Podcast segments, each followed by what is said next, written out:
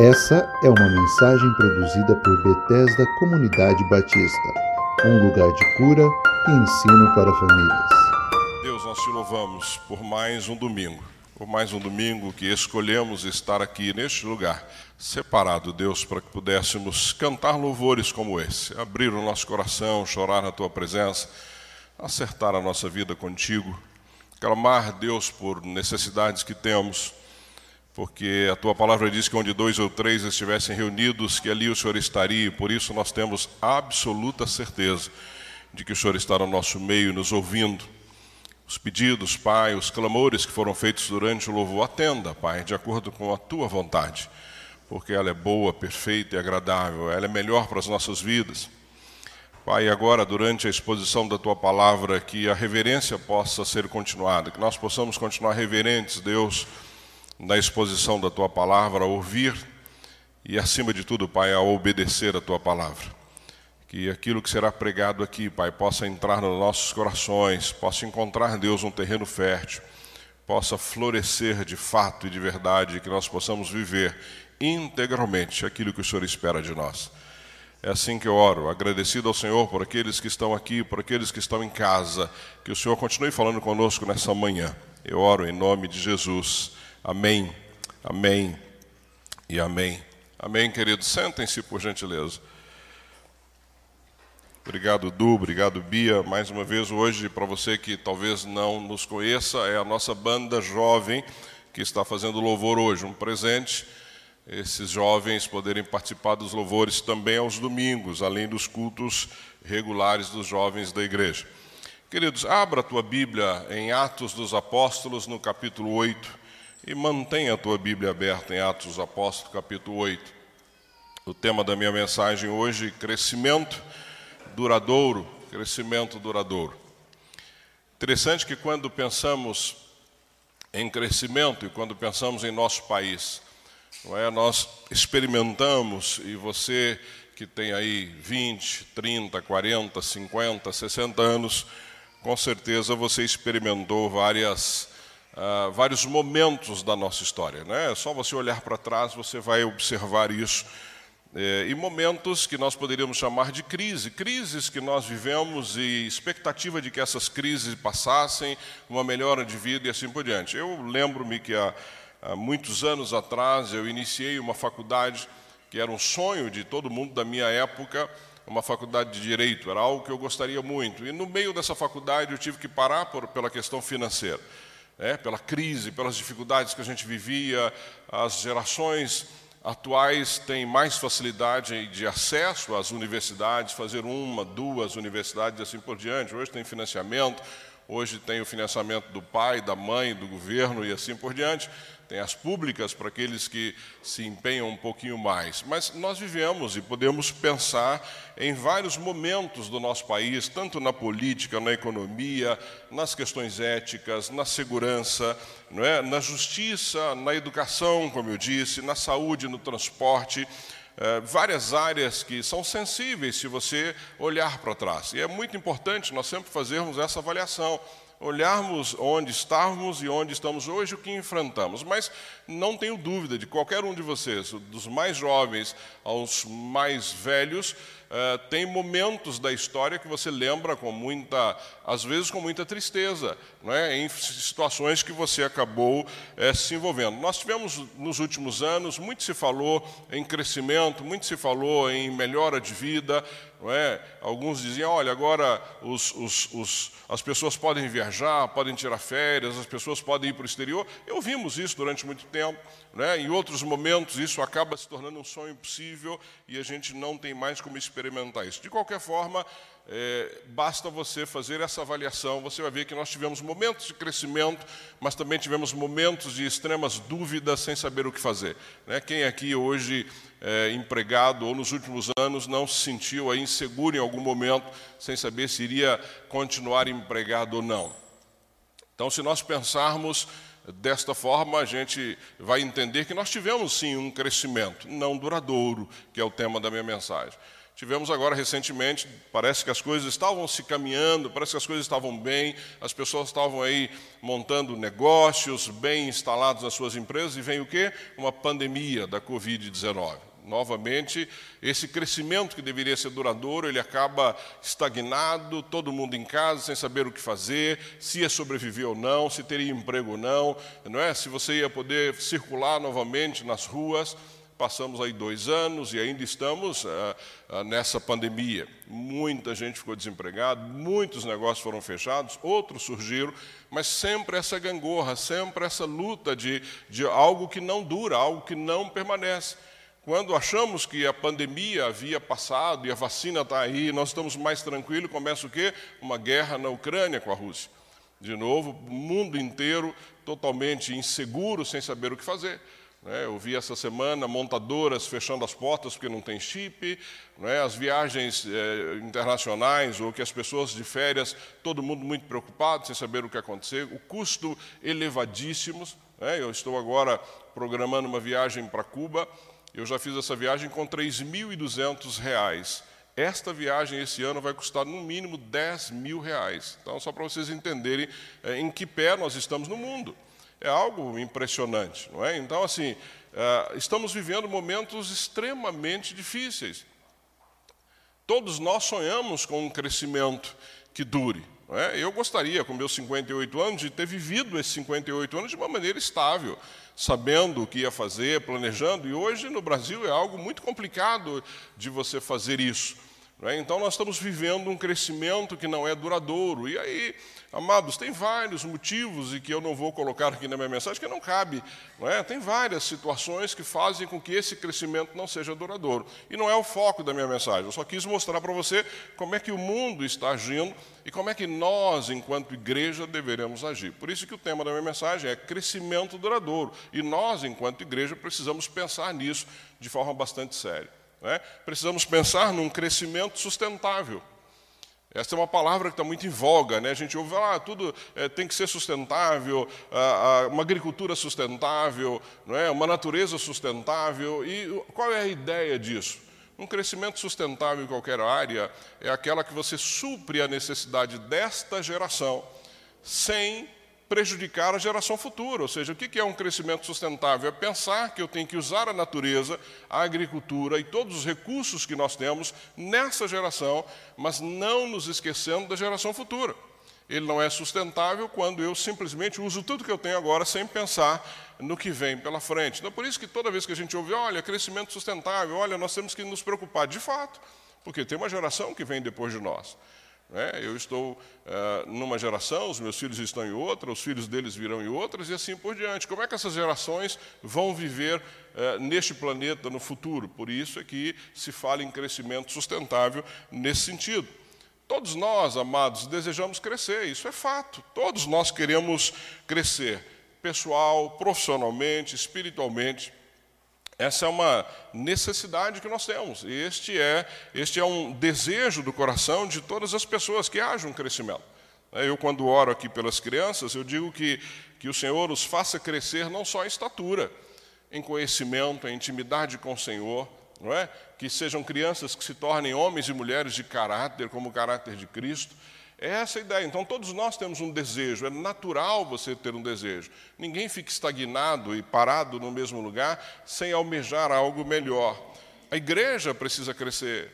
Nós precisamos crescer como igreja, nós precisamos crescer como família, não é crescer em qualidade, não só em quantidade. Estamos vivenciando um momento que crescemos muito em quantidade e pouca qualidade, infelizmente.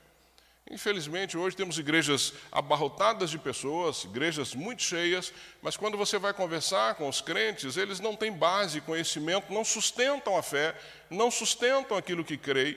Então, portanto, estamos tendo, na maioria das vezes, um crescimento muito grande de quantidade e pouco crescimento de qualidade.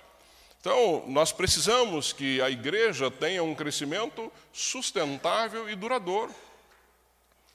Que será das nossas crianças que são a igreja de hoje? Porque eu não acredito que criança é a igreja de amanhã, é de hoje.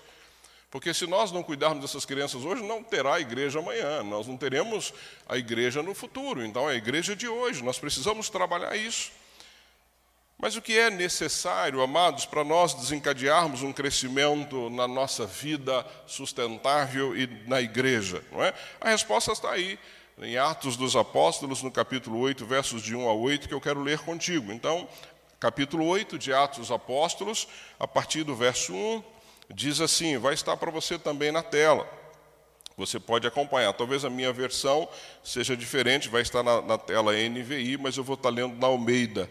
Naquele dia, levantou-se grande perseguição contra a igreja em Jerusalém, e todos, exceto os apóstolos, foram dispersos pelas regiões da Judéia e Samaria. Alguns homens piedosos sepultaram Estevão, vocês lembram que na minha última mensagem foi sobre Estevão, a morte que gerou vida. Então, alguns homens piedosos sepultaram Estevão e fizeram grande pranto sobre ele. Saulo, porém, assolava a igreja, entrando pelas casas e arrastando homens e mulheres, em, é, encerrava-os no cárcere. Entre mentes, os que foram dispersos iam por toda parte pregando a palavra. Filipe, descendo à cidade de Samaria, anunciava-lhes a Cristo. As multidões atendiam unânimes às coisas que Filipe dizia, ouvindo-as e vendo os sinais que ele operava, pois os espíritos imundos de muitos processos saíam gritando em alta voz, e muitos paralíticos e coxos foram curados, e houve grande alegria naquela cidade.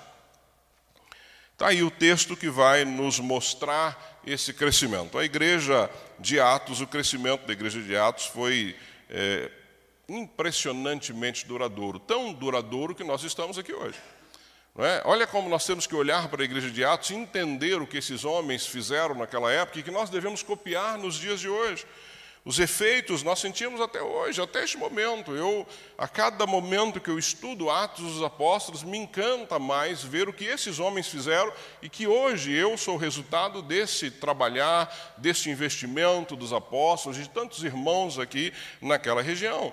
Né? Nós somos uma igreja fruto dessa expansão de Atos dos Apóstolos. Você é uma igreja, nós somos, todas as igrejas hoje são frutos, não é? fruto dessa expansão da igreja de Atos.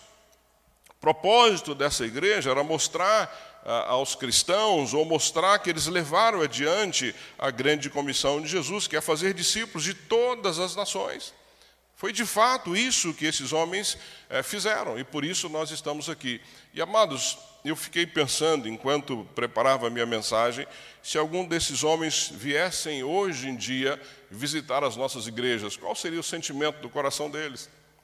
Se eles pudessem estar aqui hoje na comunidade Batista Bethesda ou em qualquer outra igreja reunida nessa manhã ou à noite, qual o sentimento que esses homens teriam? Porque nós estamos vivendo momentos bastante delicados enquanto igreja. Não se engane somente com o crescimento que estamos vendo aí. Mas há algo acontecendo de forma silenciosa que nós muitas vezes não estamos percebendo. Eu, essa semana, estava lendo uma matéria que a Veja publicou de uma universidade americana no Arizona. Eles entrevistaram 600, entre jovens ali até 37 anos, 600 pessoas eles entrevistaram sobre a fé. E os números são impressionantes. Para você ter uma ideia, dessas 600 pessoas ouvidas, 27% não se identificam com nenhuma denominação. 27% não conseguem se encaixar em nenhuma denominação, nem batista, assembleia, presbiteriano, metodista e assim por diante. 27% se dizem sem nenhuma condição de se encaixar nessas denominações. 41% desses 600, 41% não acreditam em Deus ou não ligam a mínima para isso. Olha que impressionante, 41% desses 600 entrevistados, eles não estão nem aí, não ligam a mínima para, para as questões espirituais. Metade dessas pessoas, metade, colocaram em dúvida a relevância da fé deles. Metade desses 600. 300 colocaram em dúvida respondendo que cada um faz com a sua vida o que quiser, absolutamente longe dos princípios da palavra de Deus. 65% desse número se identificaram como cristãs. Então, desses 600, 600 65% diziam, não, sou cristão, só que não me identifico com nenhuma denominação, só que eu faço o que eu quiser da minha vida, só que a minha fé, em vários momentos, eu duvido dela, 65% dessas pessoas. Somente 6% desses 600 colocaram a Bíblia como centro da sua vida. 6%. Ah, pastor, mas é uma pesquisa americana? Olhe para o nosso país. Olhe à sua volta. Converse com as pessoas. Converse com as pessoas e vocês vão ver o que eu estou dizendo, que não é algo que está acontecendo lá nos Estados Unidos. Está acontecendo aqui, à nossa volta. Por isso que nós precisamos olhar para a igreja de Atos e aprender com essa igreja como é que eles fizeram para que esta fé que eles pregavam né, se sustentasse de geração em geração até chegar em nós. E como é que nós vamos ser uma igreja sustentável para que as próximas gerações possam continuar servindo ao Senhor de todo o coração? Essa é a pergunta que nós temos que fazer enquanto igreja, porque o Senhor nos salvou, nos chamou, nos tirou de uma vida sem propósito, não foi para ficarmos confortáveis na nossa casa, não foi para termos o melhor carro, o melhor apartamento, casa de praia. Amado, vocês podem ter tudo isso, nós podemos ter tudo isso. Se o teu trabalho te dá essa condição, tenha, mas não foi para isso que o Senhor nos chamou. Ele nos chamou para pensar nas próximas gerações. Como é que nós vamos passar o bastão para as próximas gerações? Como é que os filhos de vocês, quando casarem, vão amar Jesus como vocês amam? Essa é a ideia que nós precisamos entender a partir disso. Nós já tivemos aqui algumas mensagens antes de entrar nesse capítulo 8, só para te relembrar desde o capítulo 1. Lucas escreve o livro de Atos, ficou claro para todo mundo, espero que você não se esqueça. A data provável de Atos ali, 62, ano 62 depois de Cristo. E o tema central dos sermões de Atos é a ressurreição de Jesus Cristo. Você pode ver que todos os sermões é, volta, traz a memória que Cristo morreu, mas ressuscitou ao terceiro dia, como ele mesmo havia afirmado em vários momentos para os seus discípulos. Esse é o tema principal do livro de Atos. Alguns fatos que nós devemos considerar desde o capítulo 1, e eu de todo o meu coração, eu espero que ao final dessa série de mensagens você tenha o livro de Atos muito claro na sua mente, que seja algo do teu dia a dia, que você possa aprender é, com esse livro tão tremendo. A minha primeira mensagem foi a tarefa continua lá em Atos 1:8, você deve lembrar disso quando mostra a Cristo como ressurreto, aparecendo ali aos discípulos, orientando para que eles ficassem em Jerusalém até que eles recebessem o Espírito Santo, não é? Mas recebereis poder ao descer sobre vós o Espírito Santo, lá em Atos 8, serei minhas testemunhas em Jerusalém, Judéia, Samaria e até os confins da terra. Este talvez seja o ponto principal aí no capítulo 1, né? A ascensão de Cristo ao final ali também do capítulo, ou seja, lá em Pentecostes, quando eles têm, no capítulo 2, aquela experiência né, do batismo com o Espírito Santo, deles começarem a falar em línguas, línguas daqueles que estavam ali, podiam entender. Depois você tem o primeiro sermão de Pedro, um sermão poderoso, explicando por que, que aqueles homens estavam tão alegres às nove horas da manhã, de que eles não estavam alcoolizados e por que tanta aquela alegria no meio deles. E como a igreja primitiva vivia ali no final do capítulo 2, de 42 a 47, dividindo o que tinham, é, compartilhando de casa em casa, cuidando uns dos outros, que para mim é o modelo da igreja de hoje. Nós devemos nos basear na igreja primitiva, do capítulo 42, dos versos 42 a 47 do capítulo 2. Ali é o modelo ideal para nós vivermos como igreja, que as pessoas de fato se importem umas com as outras. Nós não tivemos aqui hoje muita gente que não veio, e em função do Dia das Mães, tal, mas será que todos que não vieram por causa do Dia das Mães, então que tal amanhã, fulano, hoje, não te vi na igreja, está tudo bem. Nós somos uma família. Precisamos nos importar uns com os outros de fato. E o tema da minha mensagem é uma pergunta que eu fiz: somos uma igreja impactante? De fato, somos uma igreja impactante. Capítulo 3, Pedro cura o coxo. Lembra? Chegando ali na porta do templo para orar, um coxo pede a eles uma esmola, Pedro e João, e ele diz: Olha, não tem ouro, não tem prata, mas o que eu tenho eu te dou, levanta e anda em nome de Jesus. E é interessante porque, e eu creio que os milagres que Deus faz é porque Ele tem o um motivo para que esse milagre traga honra e glória para Ele, porque a partir deste milagre, Pedro pôde então falar ali no templo para vários judeus e afirmar que eles negaram Jesus, que eles crucificaram aquele que veio para nos salvar, Né? E Pedro, de uma forma corajosa, faz um discurso aí no capítulo 3, e a partir desse discurso corajoso, ele é preso, ele é detido, tanto ele quanto João. O povo, então, ah, começa a orar, a igreja reunida começa a orar até que eles são soltos. Né? Eles voltam, então, são, pedem para que eles não preguem, e eles dizem: Olha, não podemos deixar de falar daquilo que vimos, daquilo que ouvimos. Os apóstolos vivem juntos ali voluntariamente. Eu preguei Cristianismo sob ataque no capítulo 4, capítulo 5, aí até o capítulo 7. Tem lá a passagem de Ananias e Safira, que mente aos, aos apóstolos e são fulminados, mortos por causa dessa mentira. Né? Eles fazem ali, os apóstolos então começam a fazer milagres por onde vão, por onde eles caminham, as pessoas levam os doentes para que a sombra de Pedro cure esses homens. Eu fico imaginando como é que esses homens estavam cheios do poder do Espírito Santo. Imagina a sombra de um apóstolo curar alguém que estava enfermo. E eles fazem ali poderosos milagres, mas são perseguidos por isso. Claro que aquele povo não estava entendendo, não é? E eu preguei uma mensagem que o tema foi: não fique assim, a vida é assim mesmo, baseado nessa passagem. Então, os apóstolos são perseguidos, são presos, mas também milagrosamente são libertos do cativeiro, não é? Vocês lembram muito bem disso. Com isso, eles podem pregar ao conselho, que é uma outra oportunidade que Pedro tem. Amados, me encanta ver que Pedro não perdia a oportunidade. Nós não podemos perder a oportunidade, ou seja, quando Deus nos der a oportunidade de falar para alguém, fale. Quando Ele te permitir compartilhar, compartilhe sem medo. E Ele faz isso.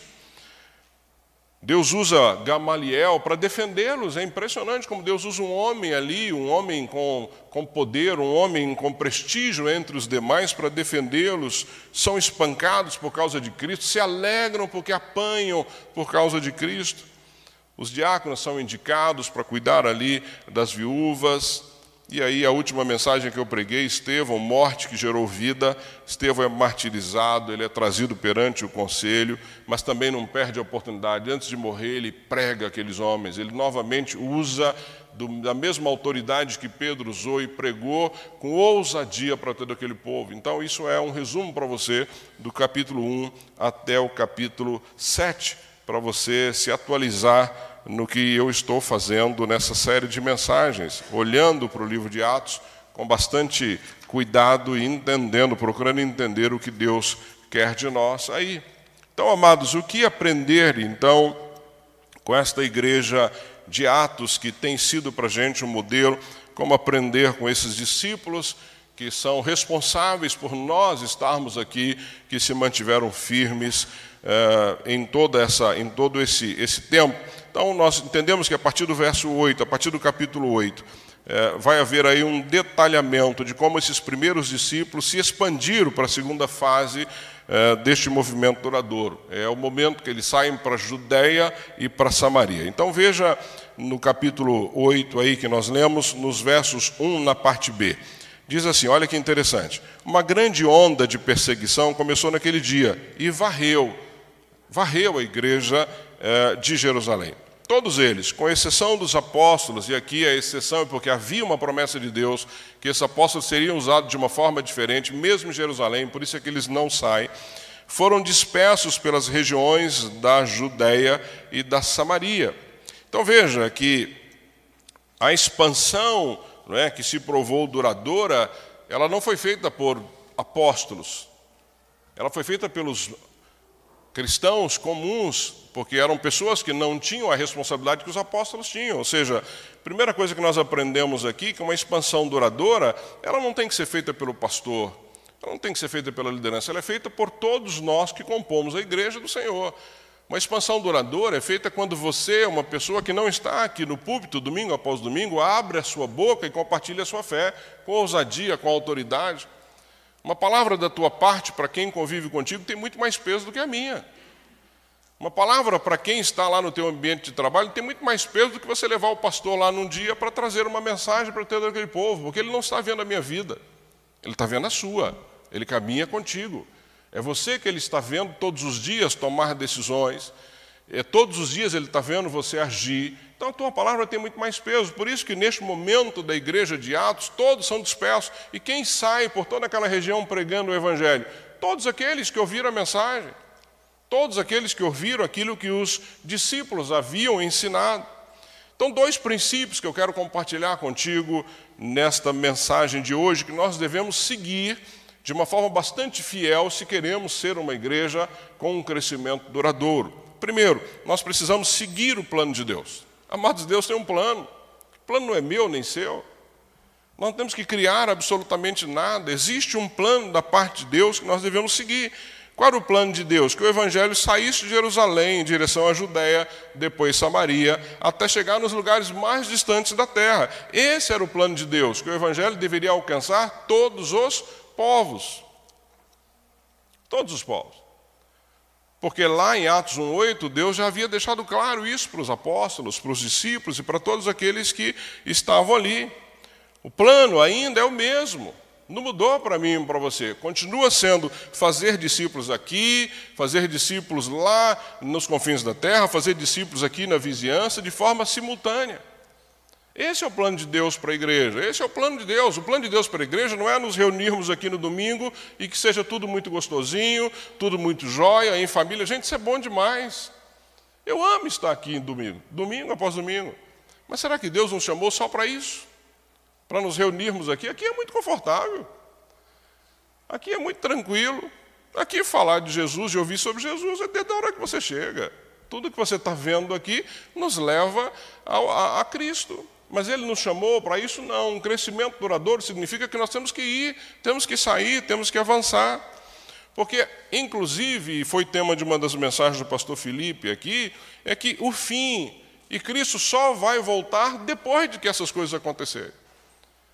Se observarmos lá em Mateus 24, se você quiser, abra a tua Bíblia, Mateus 24, versos de 12 a 14, olha o que está acontecendo, o que está dizendo aí o texto. E nós precisamos lembrar frequentemente disso.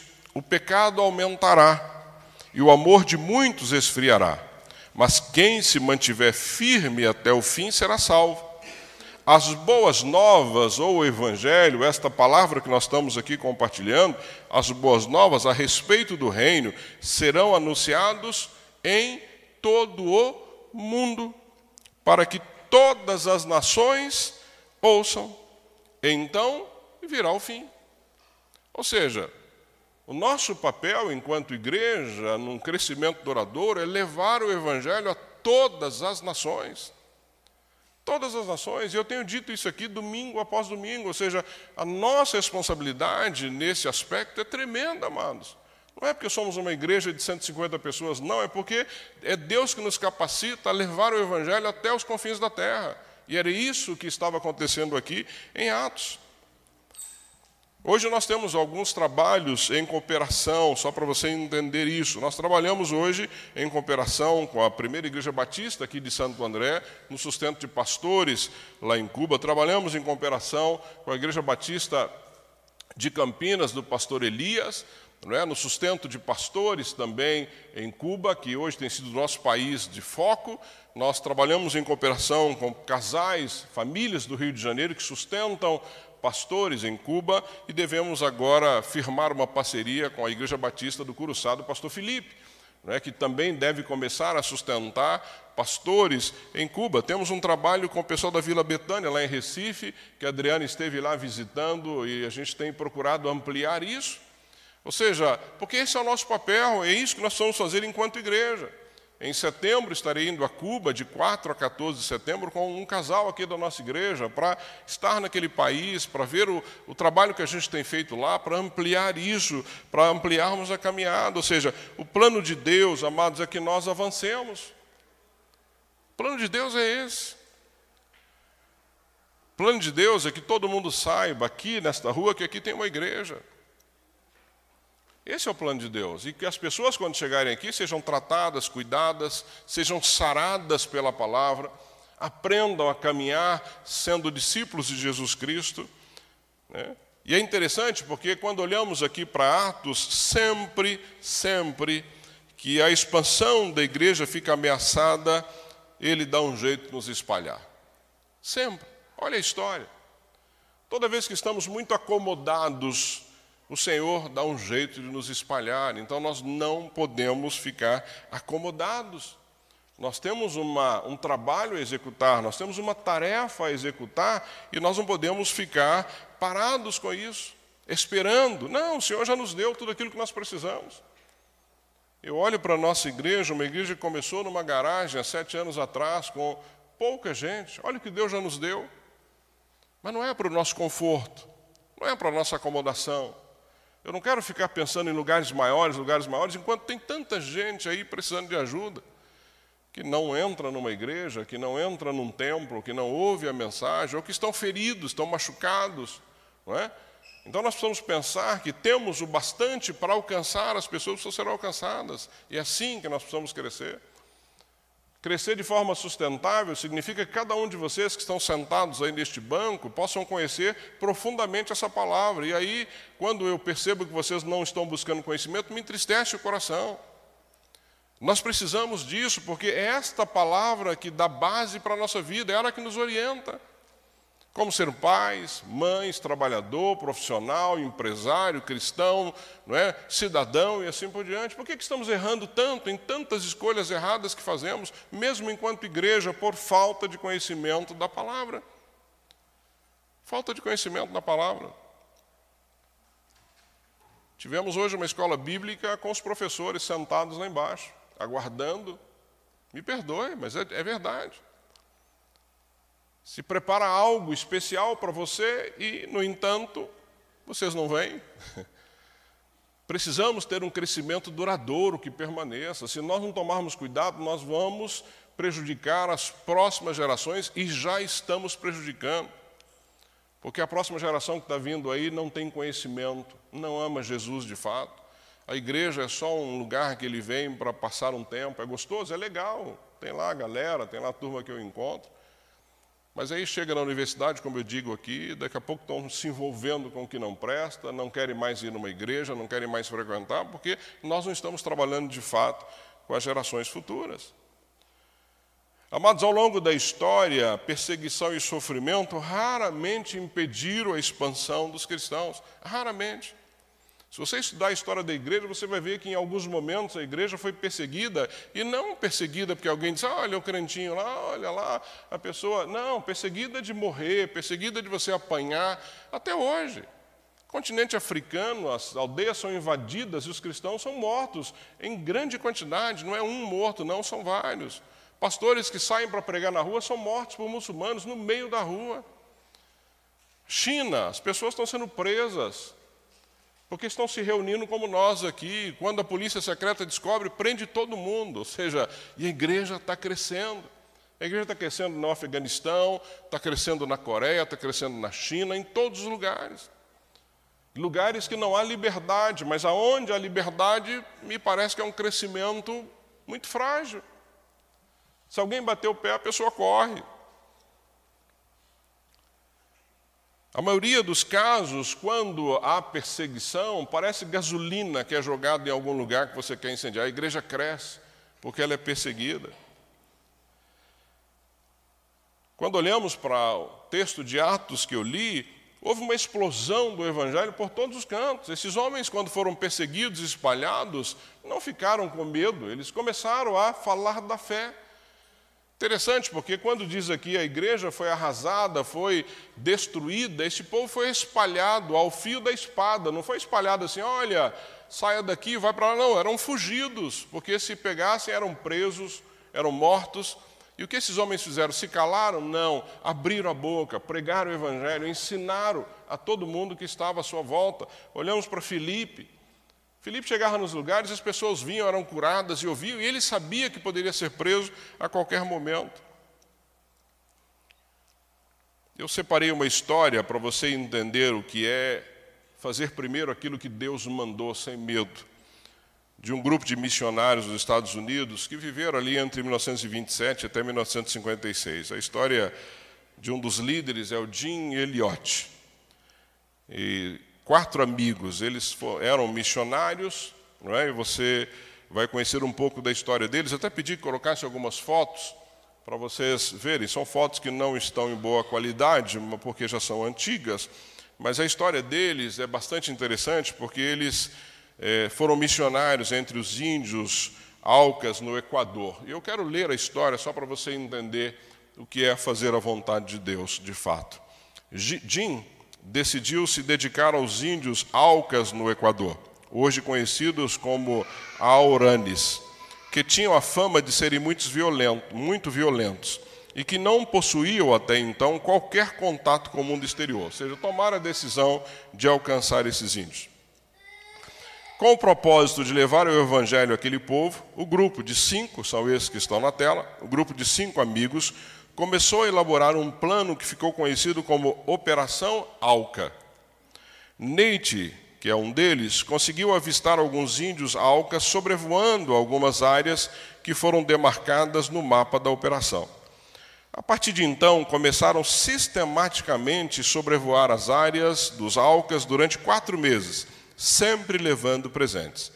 Amarrado por uma corda, um balde cheio de roupas, bugigangas, cereais e fotografias dos missionários era levado pelo avião, que em voos baixos deixava cair os presentes.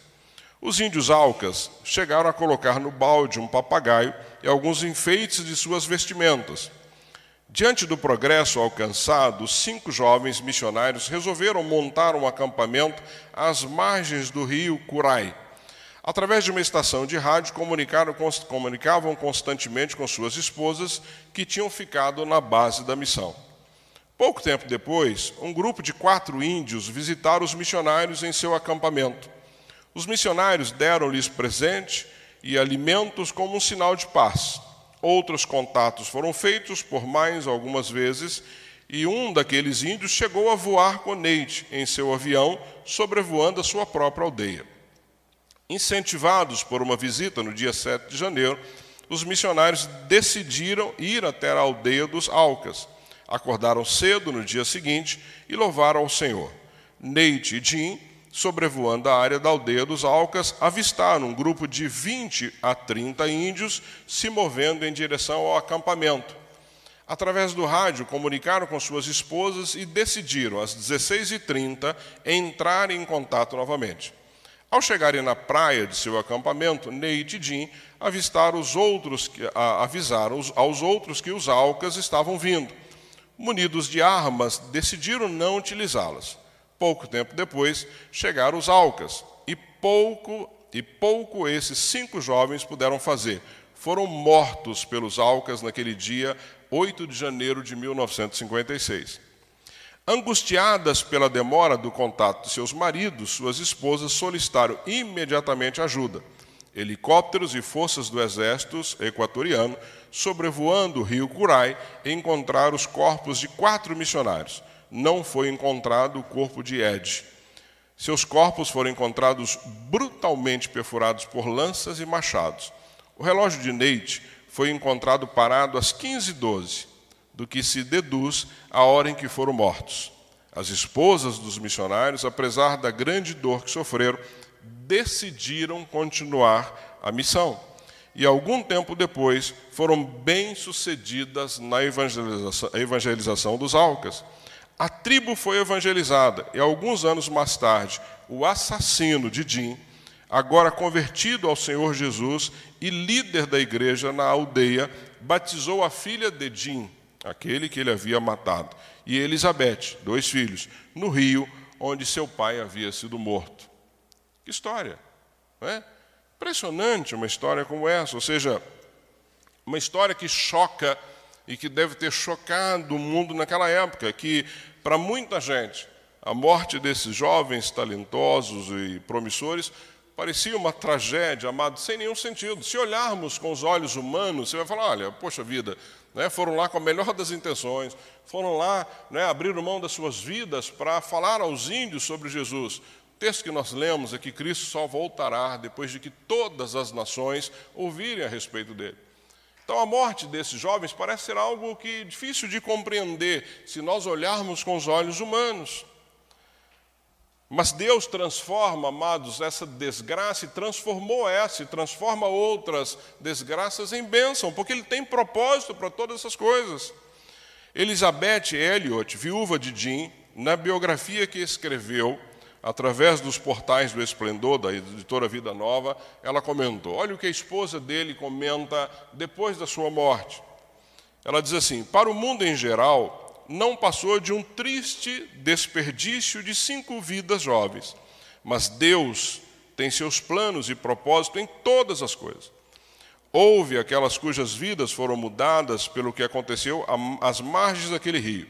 No Brasil, um grupo de índios em uma base nas matas profundas de Mato Grosso, quando ouviram a notícia, caíram de joelhos e clamaram o perdão de Deus por não terem se preocupado bastante com seus pares indígenas que ainda não conheciam Jesus Cristo.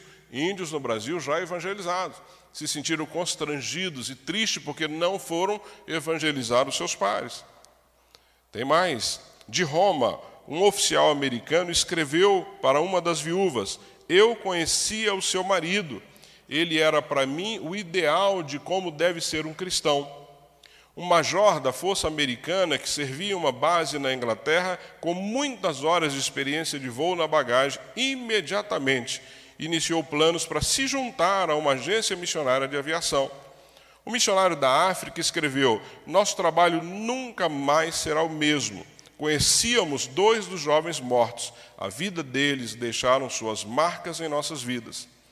Da costa da Itália, um oficial da Marinha Americana se envolveu num acidente no mar. Enquanto ele flutuava à espera de socorro, ele se lembrou e restava, para si palavras que Jim Elliot que havia lido em um jornal missionário.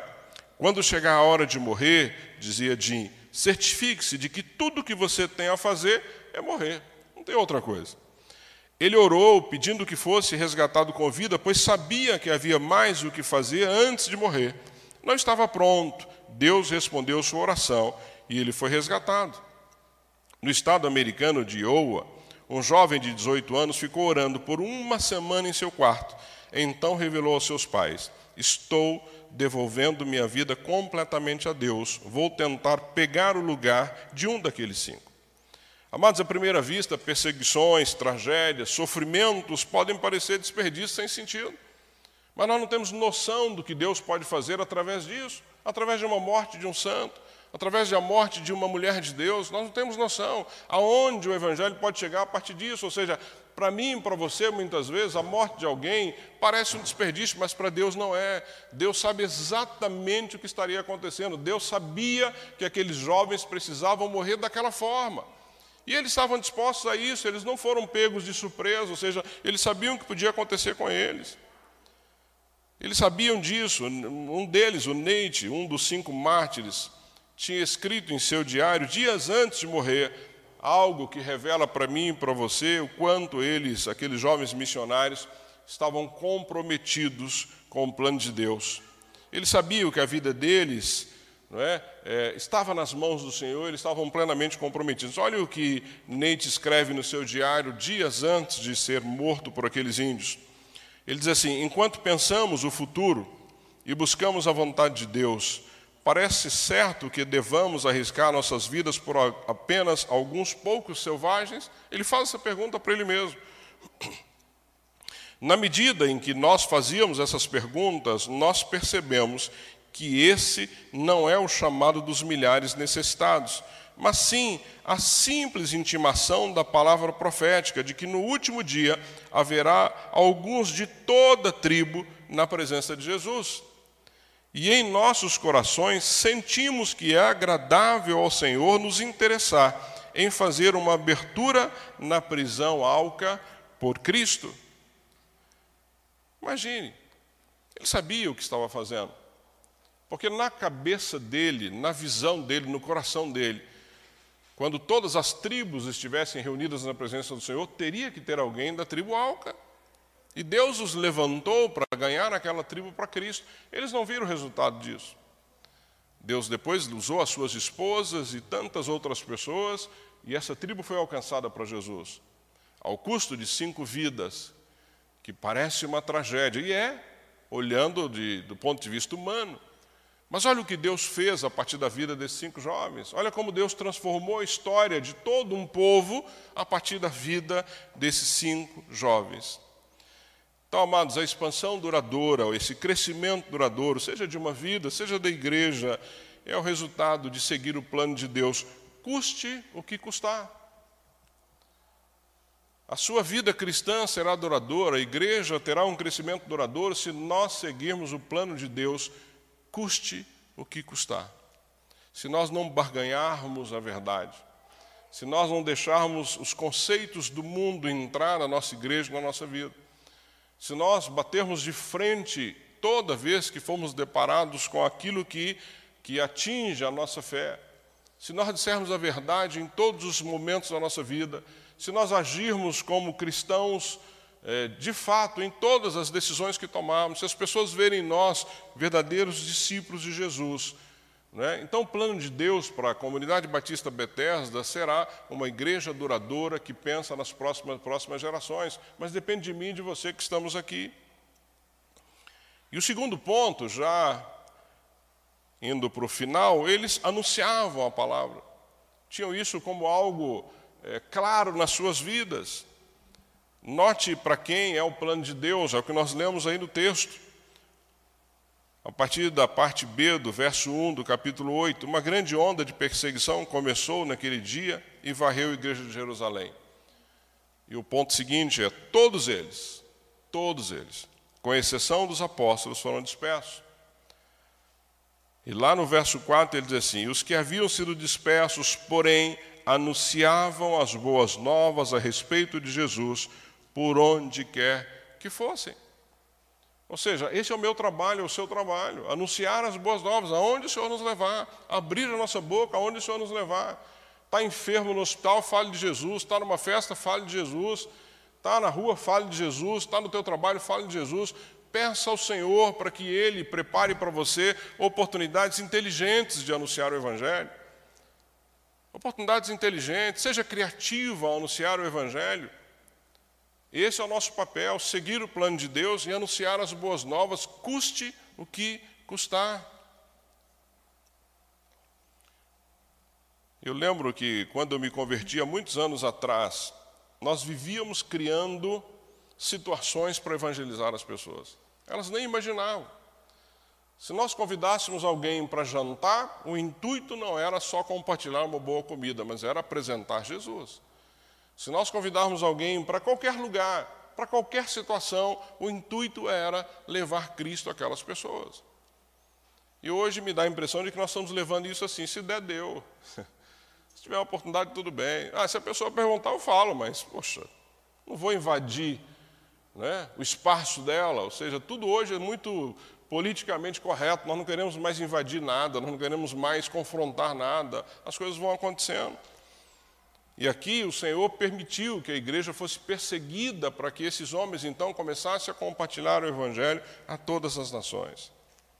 O plano de expansão do Evangelho do Reino não era só para os apóstolos, assim como não é para pastores somente missionários, é para todos os cristãos, para todo mundo, dispersos pelo mundo. Esse é o plano de Deus para cada um de nós, na escola, na empresa, no hospital, no ônibus, no condomínio e aonde Ele te colocar. Plano de expansão que é para todos nós, e nada, amados, nada pode deter esse plano de Deus. Você pode não participar dele se você não quiser, você não é obrigado. Mas nada, nada detém esse plano de Deus. Vimos a morte de Estevão. A partir da morte de Estevão, o evangelho se espalhou por toda aquela região. Vimos a fúria de Saulo, né, perseguindo, matando cristãos. E isso não impediu a igreja de crescer.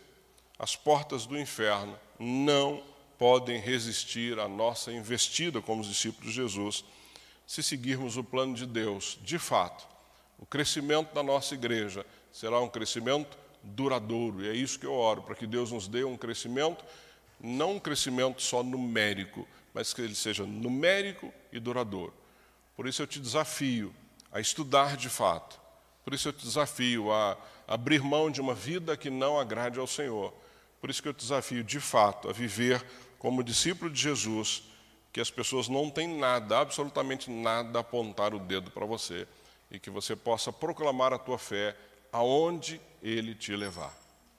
Amém? Abaixa a sua cabeça, eu quero orar contigo.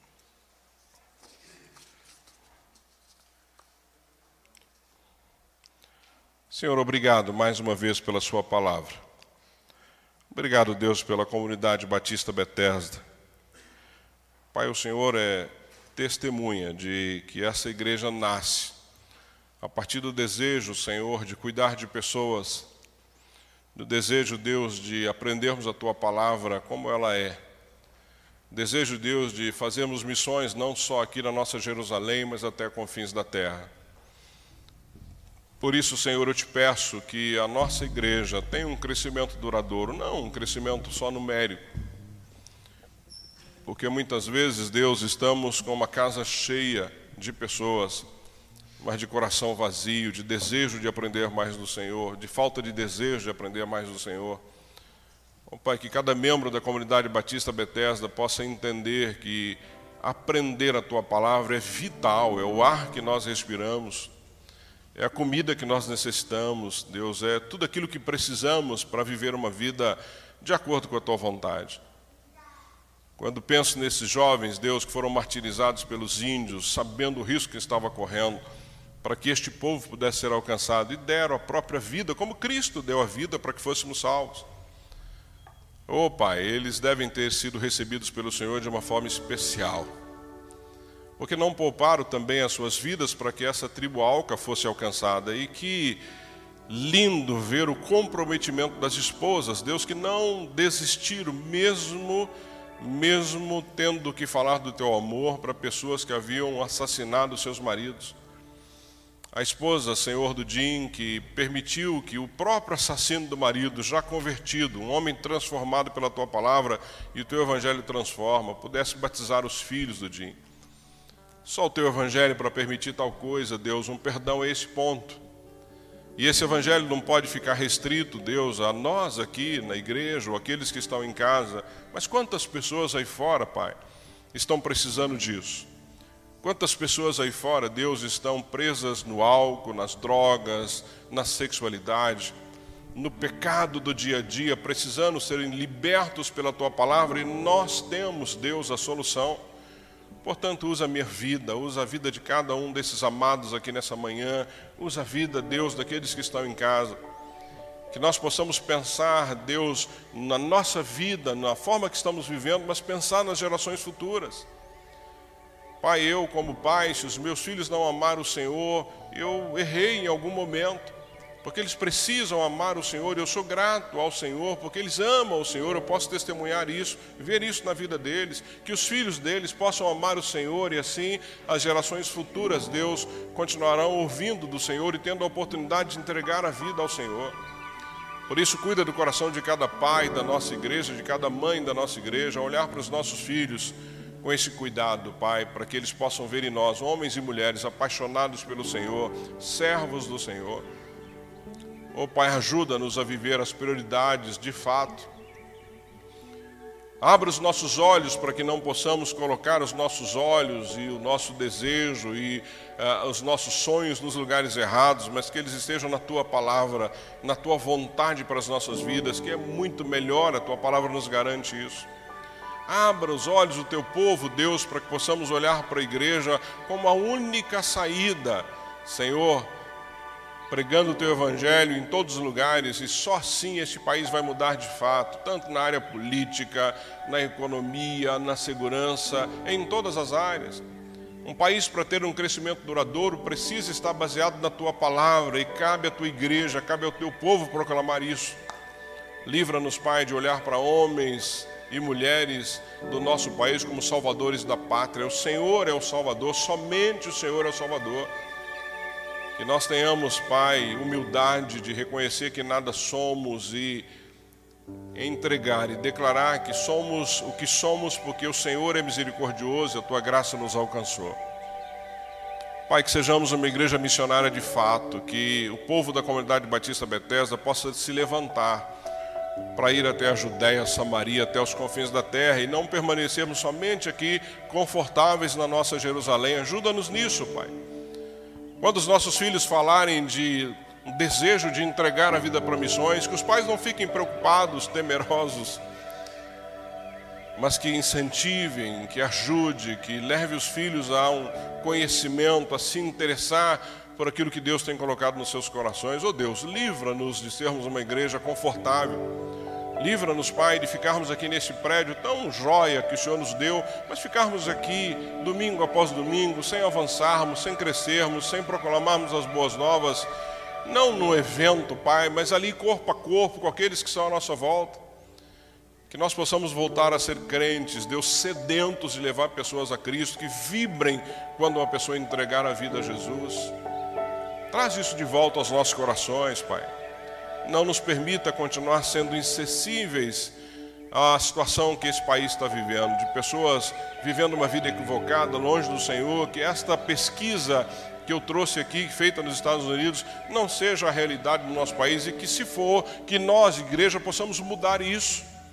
Que as pessoas possam amar o Senhor de fato, que as pessoas possam viver na tua dependência, que as pessoas possam proclamar que são discípulos de Jesus a tempo e fora de tempo. É assim que eu oro, Pai, pedindo que a tua palavra pregada nessa manhã possa permanecer no nosso coração, que nós possamos lembrar dela durante toda a semana e vivê-la durante toda a semana. Eu oro e te agradeço, Pai, no nome de Jesus. Amém, amém e amém, querido.